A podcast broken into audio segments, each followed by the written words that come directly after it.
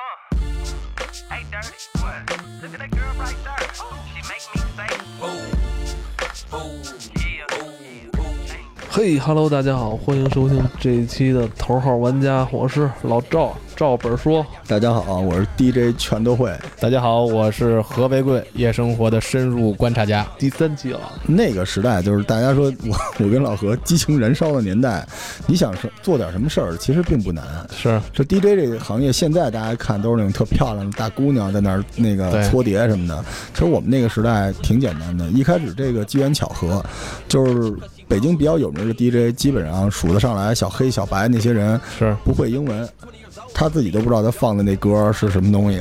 哦，最顶尖的那几个 DJ，英文其实不太好，不是不太好，他根本不知道那歌词就是当时的网络信息比较闭塞吧，他们因为太专业的，他那个网英文信息啊什么太专业的，他们也不太也不太懂。可对，能就是 DJ 这行业就跟德云社似的，说这个 相声这行业门槛太低了。这帮小孩有的白天是那个华为练摊儿的，是吧？有的是是厨子，真有厨子。然后其实就是有点节奏感来混就行。我为什么加入到他们这行列？因为那时候那个 DJ 啊，它有两个基本功能，第一个是你要把好听的歌把节奏压到一块儿，然后把它们顺下来。对，第二个是，你得会 scratch，就是在那歌里边加一些节奏。嗯但当时这帮小孩其实他没有什么资源找到好听的歌，那个时候绝大多数人还不知道 Eminem 是谁，只知道痞子阿姆、五十美分、呃史努比狗狗是吧？都是这个的。所以那个时候就是你稍微懂点英文，或者那时候咱们前一期不聊了，咱们通过那个电驴子，通过什么贝尔下歌嘛，你就碾压他们。然后那时候我找了一特奇怪的活儿，就是我把这些歌混编在一起，你还记得叫什么叫撩撩盘？嗯，就是连盘。这个你混在一起之后，他们一小时之内他不用再呃即兴的混歌了，他就放你这歌，然后他剩下时间干嘛？就那儿搓碟、装样子，特别简单。所以我一看，与其这样，还不如我自己进去做呢，我就当上了一个 DJ。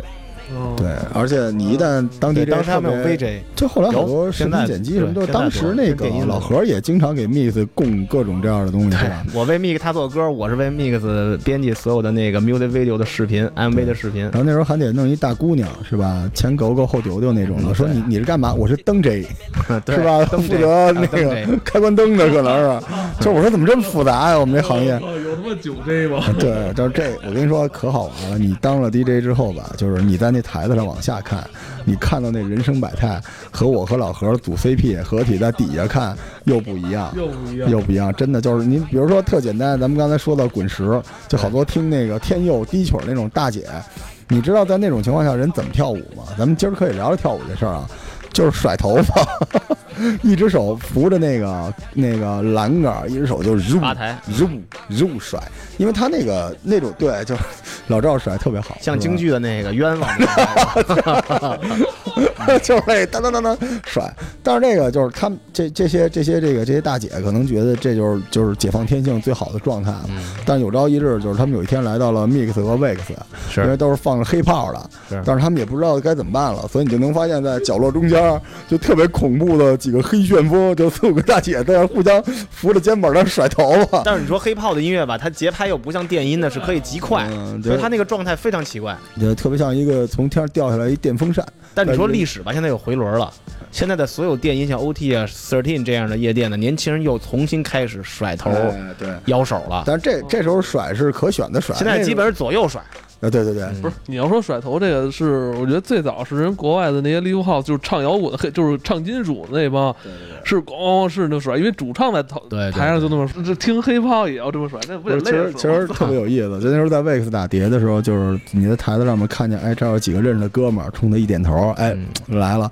中间几个特好看的小姑娘，自己在那儿扭扭扭，然后那边几个洋人在那拿着那个杯子冲你举杯，然后角落里四个大姐在那儿旁若无人的甩头就那个甩甩成一 logo 的样子我觉得。当时如果在舞池能跟那个 DJ 哇点一下头，我觉得是件特有范儿的事儿，很。棒。而且有时候你要是那个想听想想听的歌提前放或者怎么样的话，找 DJ 跟他点歌的话，那个感觉也是无上的荣耀。对，就是就是，但是但是。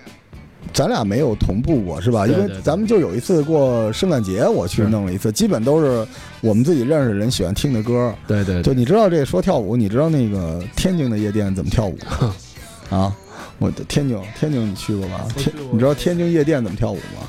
我还真去过一次天津呢，有一次就是晚上吃吃海鲜吃多了，运动一下是吧？我那时候在那个 Vex，我是 Happy Hour 时段的 DJ，就是十一点之前。然后完了事儿呢，就是当时我们喜欢到别的场子，要听听你是怎么打碟的，听听你都放什么歌。然后那时候我一老哥哥说：“咱俩去天津吧，我开车带你过去，你去见识见识。”说天津特别嗨那夜店。当天晚上就去，当天晚上，然后我们就十一点从那个工体出来，就开车到天津，然后然后路上我们接上两个小姐姐，特好看啊，天津姑娘是吧？嗯，然后那个问我们说，那我们问她呢，我说咱晚上哪玩啊？那几个姑那姑娘说巴拿那，咱们就去巴拿那，就是巴拿那。然后到了那地方，我都傻了。那个那夜店就是基本上你就感觉跟一宿舍似的，就特别破，地上还有脸盆什么之类的，然后好多人在那垂头丧气的。我说怎么还不开始啊？然后来一哥们儿。穿一背心儿，背心儿上就写着“天津火车站”那“天津”俩字儿，然后跟所有人打招呼。我当时拿一酒瓶子，我看着他都傻了，特别瘦、特别矮的一哥们儿，然后跟所有人说：“都来了，都来了。”然后他说：“来了，来了，你们才来啊？”他说：“来来来，开始吧，开始吧。”然后就跑那 DJ 台子上拿出一喇叭，我就傻了，因为一般拿喇叭这喊麦的都是那个滚石，就摇头大姐那地儿才有。大哥拿一喇叭吹，嘣嘣，跟底下说：“喂喂。”是我吗？是我嘛？然后底下哇，一堆人都就你在夜店里发现你门口好多人就冲进来了，那意思就要开始了。然后这哥们就喊：“开始了，开始了！”然后把音乐就音乐打起来，然后大哥拿着麦克冲着底下所有期盼的目光喊：“完图，完图，谁佛？圣手啊，圣手！”伸手啊，伸手！然后所有人都说：“哎呀，伸手了，开始了！”我啊，瓶子都掉地上了，我都听傻了。然后他们他妈是传功的吗？不是，他们真的就是伸手，你知道吗？伸手啊，伸手，然后还换，中间伸手换，还有人会转圈，就一大集体舞。我当时这他放音乐吗？放啊，就是任何音乐中间就是有一过都能给气口都能变成伸手啊，伸手。从那时候开始，我就只要一说天津，我脑海中就出现这伸手这事儿。然后这个这是一事儿啊，还一个就是你还记得那家店叫什么名儿吗不是？说了吗？巴拿那呀，天津海河巴拿那呀，北京那分店吗？哎，应该还真应该是加盟。店之类的吧。对，然后这是这是一个，还有一个就是你一旦当 DJ 吧，就是你刚才说了，就有人认识你嘛，有面儿是吧？有面儿就有人，因为这面儿他得获益嘛，就是泡姑娘什么的。那时候我们说夜，那时候夜店里有一种人是假 A B C，你知道吗？对，就是他故意口齿不清楚，说自己是美国回来的。就是我那时候当 DJ 的时候，老有一小孩儿。因为你看他穿衣服吧，因为我是这么长过来的，我看着不像美国买的，像是那个西单民族大世界什，对，就是那衣服肥裤子，然后裹一头巾，特黑胖。然后我就听他说话特别奇怪，你知道，因为我我我当时当 DJ 的时候，外国朋友特别多，他聊那个就是他那个英语可能是南城的那种英语，一聊就是就是 I love music。什么 I love New York City，就是全都这范儿，然后一堆小姑娘可喜欢他，就围着他，啊，你是外国人，啊，嗯嗯嗯，Thank you，I love you 什么的，小姑娘也不知道什么意思。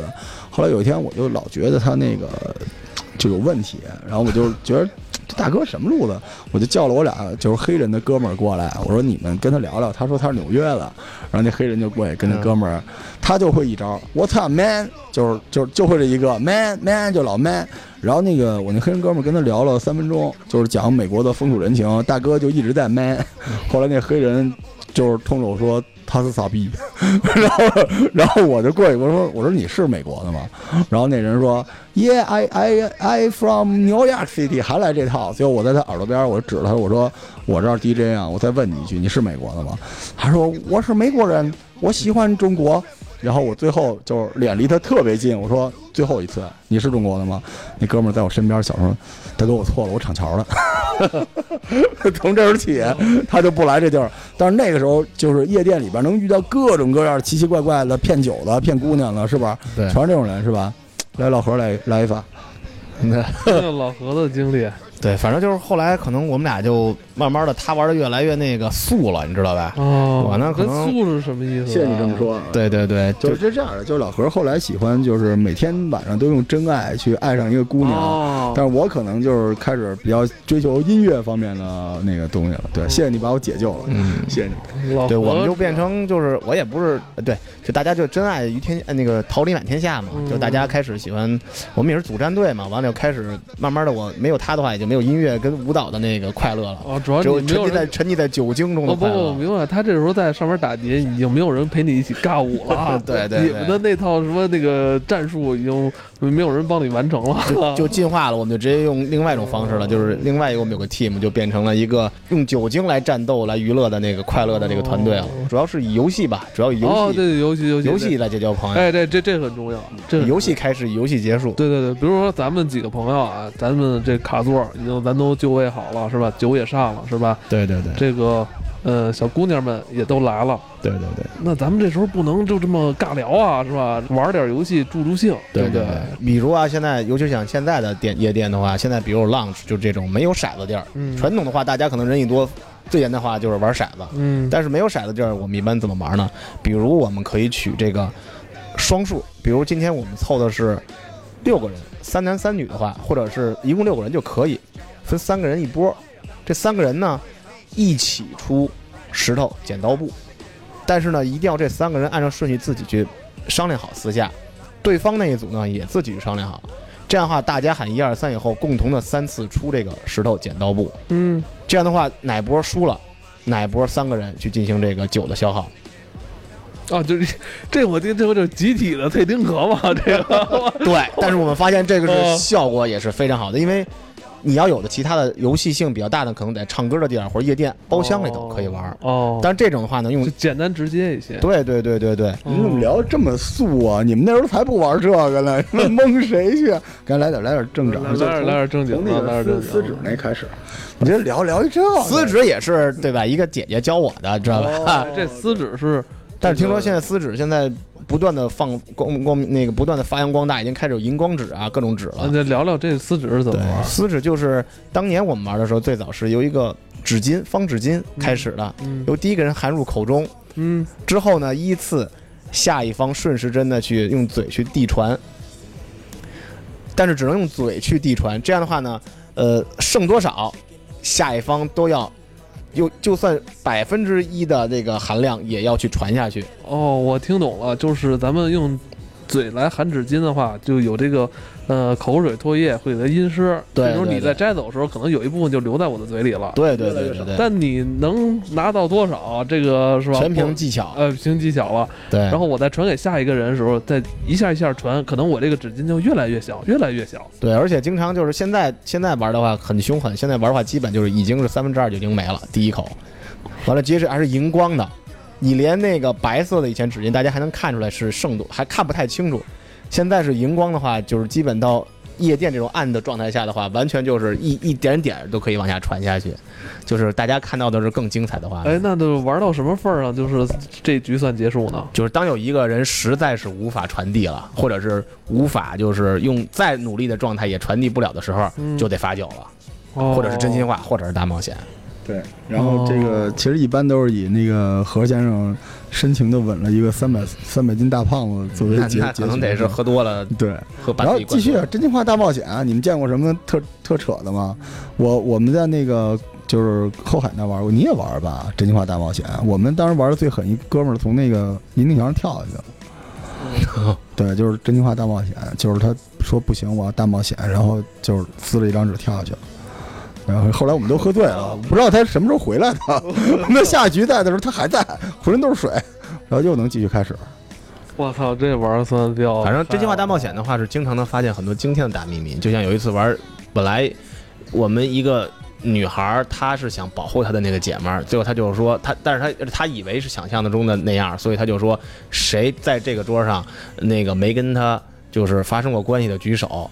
最后发，他本来以为大家都会举手呢，后来发现没有，所有的在座的男性除了我举手都没举手。我操，你举不举不知道，反正这是你这么说的。就是真的是这这种这种就是惊天大秘密，经常在这个真心话大冒险我操，那。我觉得这个，我操，它这其实是一个表白的方式。我觉得对对对对，就因为你喝酒了，就我就想告诉你这件事儿。啊对对对对对但是说实话，就因为你喝大了，你知道吗？有心机的人，你就看啊，就是有心机的人，就是今天这饭桌上跟他有一腿。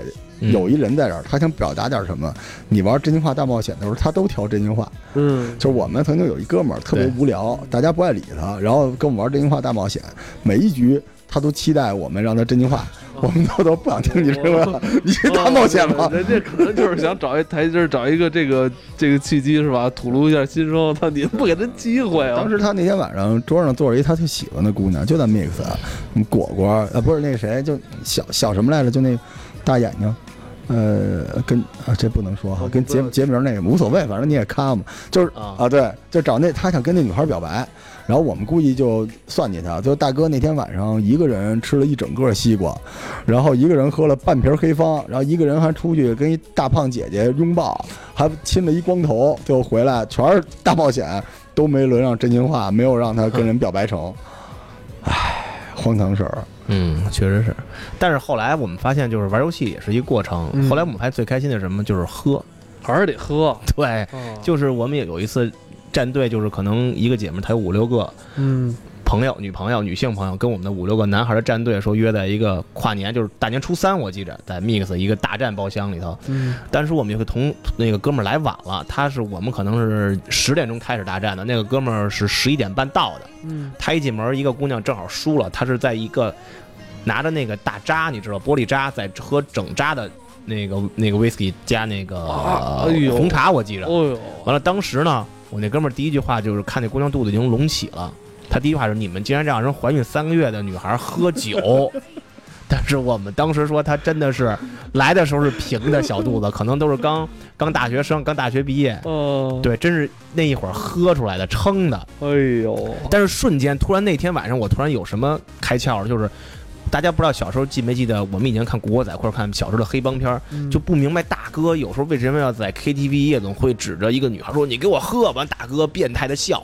哦，我们不理解。但是那天晚上我们突然理解了，觉得确实特别的开心，另外另外一种状态的快乐。就是最怕有些人呢，就是不喝，然后怎么着？我觉得如果这堆儿里边有那么一一两个人不嗨，其实让其他人很尴尬，你知道吧？所以大家用玩游戏的手法能很快我跟你说，我我我后来我特别不爱参加，就是那些公司里边的局。有时候那个有时候领导说那个咱们今天那个消遣一下吧，是吧？团建完了吃完饭，说咱们找一个别管是唱歌的地儿，还是你说这些地儿，哎，就就有几个同事吧，他又跟着去，因为他怕驳了领导的面子。对但是他对对去了吧，他又不跟你一起玩儿，但他还有的女孩是最最讨厌的是，她上来说不喝，其实他可以喝，他为了装一下、端一下，啊但立马带的你其他的女性朋友都不好意思喝。哎呦完了，对吧？完了整场气氛就带的冷掉了。然后你知道我是怎么讲的吗？我呢，我一般我就不太管他们了，我说你们爱玩不玩，反正我自己喝挺嗨。结果弄到最后吧，是他妈的这这桌人基本上就是就看你了。就看我了，然后弄得他妈我跟一臭傻逼似的。我告诉你，下次有招治了。我特别我们你知道怎么玩吗？你不是不喝酒吗？嗯把冰块拿一个整个一冰冰壶拿过来，嗯你输了吃冰块，我输了喝酒，嗯，或者你输了喝水，我喝酒。我们见过女孩喝的直哎呀脱水的。我我觉得我经历过几次，你知道，就距离我刚刚辞职那个单位也是。因为他妈弄到第二天吧，就大家都还说，哎呀，昨天你怎么很嗨啊？完我说他妈的，大家去那种地儿不就是为了嗨吗？结果哎呦，特别反感。我跟你说，下回你就知道，我们就是还有什么买辣椒酱、买盐，你不喝酒以外都行吧？不是我们那时候，咱们那时候其实还有别的招儿呢，嗯治这种人。就是我一直弄不明白中国这酒文化，这酒文化是喝还是不喝呀？就是一劝酒，大家都感觉特别套路啊，我不行什么？那你来这儿干嘛呢？你挨家玩魔兽好不好？他，你看他玩成那样，多嗨什么，多那多奇怪。哎呦，他干嘛来了？我真的我特别讨厌，就是说大家一起玩，大家一起投入进来，你别说老是站在一个局外的，但但你还坐在这儿，没错没错，好像就你就你神志清醒。哎，对，自命不凡了这种我觉得特别没意思。这后边来来，咱们继续拉回来，这个我觉得咱们可以单独做一期话题。单独一做，单独做一酒文化是吧对？专门找一期喝酒，后来我跟你说，老罗已经逐渐的，就是越来越从素到仙儿了，已经，所以我只能在自己的这条道路上逐逐渐走的越来越越来越歪了。而且我，但是我后来已经走出国门，开始就是出国，哦出国自己去探寻其他的国外的这个夜店的状态。我现在北京，其实说实话，夜店都很少去了。哦但是我一般出国，我肯定会要找当地的，一个是电影院，一个是夜店，我一定要去看一看、玩一玩。哦，作为一个观察者，还是要多考察一下。对，这一个感觉是一个自己要完成的任务、使命一样去嗯品鉴。对，但是我发现现在，其实说实话，全亚洲最好玩的夜店，你们认为是在哪儿？肯定说的是曼谷。对对对对对我我觉得是，我觉得是东京，我觉得东京东京最好玩的我去了两个，完了以后一个是每次 Johnny Depp 去的时候都要去的，叫 V Two 的一个东京 Tokyo 的那个 club，但是说实话，他的那个夜店就像我们。小时候工体最好玩的时候的十分之一那么好玩啊，也就那样。哦，是不是？这你说是日本的是吗？对，日本东京的叫 V Two 的夜店，就是很一般，但是它是已经是东京最好的夜店了。为为什么这日日本怎么在夜生活这块儿这么拘谨呢？不，中国的实力太强大了，中国的夜店就是富丽堂皇，完了以后哦灯光电，还有灯 J、VJ、DJ，、哦日本就感觉很那个，就是。干简单的这种夜店，就一个放放音乐的，完了放点干冰它。中国一段时间里边，夜生活就是夜店，而日本不是，夜店只是它夜生活里边不大的很小的一一部分。而且告诉大家，，就是日本要消费最贵的地儿，绝对不是在夜店。嗯，日本一个卡座，我们当时去的时候，就是前年 V two 的，它一个卡座开香槟的话，六千块钱人民币就可以搞定。但是你说日本最贵的，你要在鸭店，或者是咱们在女公关店，哦那个就没有边数的，一晚上好几百万你就往。银座走，随便进一个喝点酒，一晚上三五万打不住。下回东京我带你去一个叫 Takla，特别好玩，它是跟秀似的那种，你知道吗？它就是有演出，然后就是乐队菲律宾乐队，然后大家站在东京塔旁边去看，那还行。但是它确实已经不是北京那种，就是哪儿都没有。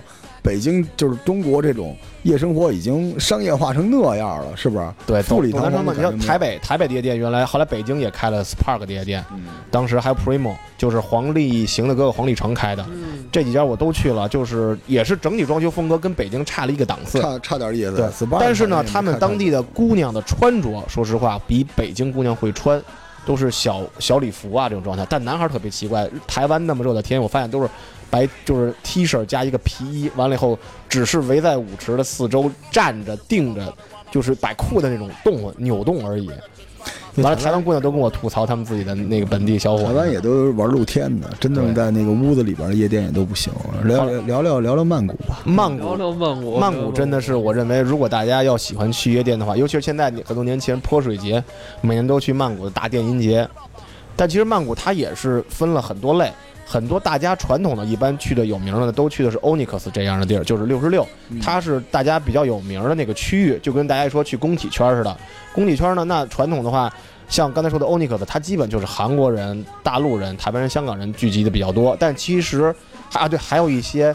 曼谷本地一部分特殊工作者，还有一小部分本地人，有但是这个人妖也在里边吗？有一小部分，但是曼谷好多夜店是人妖不让进的，对哦，对对吧？他是本地人去的多的那种，而很多高级的地儿，他是绝对不会让人妖进的，因为他进的话，你都要看你性别、年龄的这个状态，哦他就会拒绝保证这个场子的状态。哦，对，都怕那个进去糊涂了。他那那那顾客说，都怎么搂半天搂一个这个是吧？对对对，完了，我们上次呃前年呃前年我去的是那个曼谷的时候呢，我们住在苏坤卫的那个酒店了。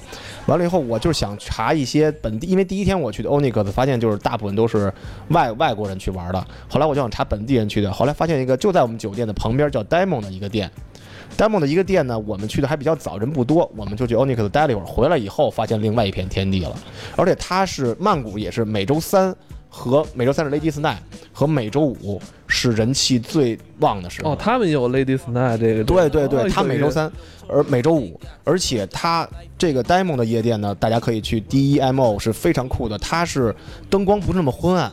完了，它分两个厅，大厅跟小厅，小厅是 hip hop，大厅是电子和一些流行的这种 trance 和舞曲。姑娘的质量，我可以说是有点像我们当年刚才提到的零二零三 mix 的那个状态。哦，就泰国他们这个这个。对，大家可能也看过一些泰国的广告和电影。嗯泰国真正的就是，呃，它的高端人群和漂亮姑娘的皮肤非常白，轮廓也非常深，而且穿的衣服都是非常会搭配的那种国际范儿这种 dress 那种小裙子，还有那种小皮裤啊，或者是小牛仔裤，完了精致的妆容，白皙的皮肤。那个真的是，我觉得是亚洲我玩这么多的、观察这么多的夜店里头是，感觉最好，有点回到了以前零二零三的那个状态。我操！而且还最有意思的是，我们在第二天去的时候，当时已经全满了。我们坐在最门口的那个小台站台旁边，那天晚上突然有个戴帽子的人带了三个姑娘和一个男性朋友一起来。我发现那个人叫潘玮柏，哦，这很有意思。他们本地人带他们去这个常。年也喜欢玩夜店的人。对，你看余文乐也经常报这种嗯新闻，也都是去曼谷各种夜店，非常好，有意思。曼谷可以啊，我操！嗯，所以大家如果要去玩的话，一定要去体验一下曼谷的夜店。而且像大家还不记得《宿醉》的电影，他的那有第二集，我记着是有一个 lounge 班，也是在曼谷的一个大酒店露天的这个 lounge 班去喝的宿醉的。哦，操！就有点听他妈老何一说完之后，我他妈都特向往啊！我操！我去过一次，跟我媳妇儿去的，就去过曼谷。就是我，我觉得我对曼谷的印象就是四面佛不是不是自打卡，不是不是不是集市创意集市，有创意集市，但我觉得就是曼谷对我来说，我对他的印象，我觉得他是一个贫富差距特别差的一个城市啊是是他的那个你有时候你恨不得走两步，我操，就感觉是北京的城乡结合部那种感觉。但有的时候你看它那 shopping mall 又特别的现代，对对对，它有的区域，你像我们上次为什么说好玩这一店的苏坤卫的这个区域，它是当年日本的公司完了以后使馆区哦这部分的区域，所以它以日本人带动的整体的这个区域的，它这个房价呀还有素质都非常高，完了都是日料的高级餐馆，约会的呀高端人群都在这个地哦，方。那有点像咱们北京的，就是你像它夜店分布在这个使馆区这附近，是是是是是，状态就是很好。嗯哎，你觉得他们那边的女孩呢，就是也比较 nice，就是你很容易跟他们搭讪上吗？呃，其实不是，日他们泰国真正的本地高端人群其实保护意识还是很强的。哦，因为他们已经害怕，就是传统的国际人来泰国都是想象的他们最 cheap、最简单的那种状态的，girl，所以他们一般本地的高端人群反倒对有一些保护、有一些排外。所以他就是你必须要就是不要太鲁莽的，像对待普通的工作者这样去沟通的话慢慢融入他们，保护自己的状态还是哦，他一旦知道你是外国人，他可能就对你有防范意识。，是是是是，哎，那日本呢？日本的话，说实话，我发现不管是白天还是晚出来玩，日本的女孩最精彩的一个关键的点叫眼神。眼神，哎呀，我操，这个不管是在地铁上还是在夜店中，日本女孩的眼神绝对能十一万句不顶一句，一个眼神。哦，我我现在要把这些节目掐了，是不是会有人他妈的？哦，等于跟日本女孩交流，眼神非常重要。而且我跟大家再强调，去日本的夜店的话，一定要注意规则，千万不要穿短裤或者是拖鞋或者是凉拖露脚趾。日本你是说男性进进入这个？是的，是的，是的，哦男性非常重要。上次我们一起去的两个哥们儿有点有点黑，完了对方还把他们门卫把他们 security 以为他们是泰国人，完了以后，他们幸亏对面有唐吉诃德，大家知道唐吉诃德日本的这个那个折扣店，完了打折店，完了他们赶紧去买了折扣的这个牛仔裤啊、皮鞋，完了才可以进去。你穿的再贵的 BV 的那个编织凉拖也都进不去。哦，等于就国外这些夜店它是有规则的。对，日本和上海，其实台湾、这个香港都是很注重这个不同的场所，你的礼仪风格、穿着风格是非常重要的。哎，这这有意思，咱嗯咱这期时间差不多了，我觉得意犹未尽，留留留。留在留在下一期，我觉得还能再做做。这这有有点玩上全亚洲了，这是这哎，我觉得这是走向世界我觉得这是咱节目走向世界的一次机会啊！我操，这个呃老罗，你再来来个 ending 吧。我觉得我现在我有点进入到他的那个世界里了。对，其实我们那个虽然比较素、比较仙儿啊，但是我们也一直在玩儿，希望大家也能加入到我们这个行列啊。就是有朝一日，早日，我们在这个全世界的夜店领域里边，用我们的那个就是写上“犯强汉者虽远必诛”这样的，就是喝喝到那些地方去，都玩出自己的特色，玩出自己的乐趣来。嗯，最好有每个地的宝贵的记忆点，这个是特别快乐的人生的一个状态。哎，那老文，你那个像你刚才说，就是如果去日本、去韩国的话，我就再多问一句，就是你是刻意是为了进入这些夜店玩，还是说说我旅行，然后顺便要观摩一下？呃，你说的这个特别有意思。我呢，对白天的打卡的景点是完全没有兴趣的。嗯而我的一般去旅行的这个状态呢，一般是从下午到晚上，而且很多的景点儿我是喜欢晚上去。哦，就连日本我都是有，它日本的公园很多都是晚上啊，它都不关门的，哦不要门票的。嗯我一般就晚上没人的时候，我看城楼子，我看雕塑，完了以后，完了开始慢慢的去开始吃夜宵，完了开始溜达。哦，哎，有意思，有意思，咱们下期再聊啊！我操，今天这期也很精彩啊，咱们下期再见，拜拜。好，大家再见。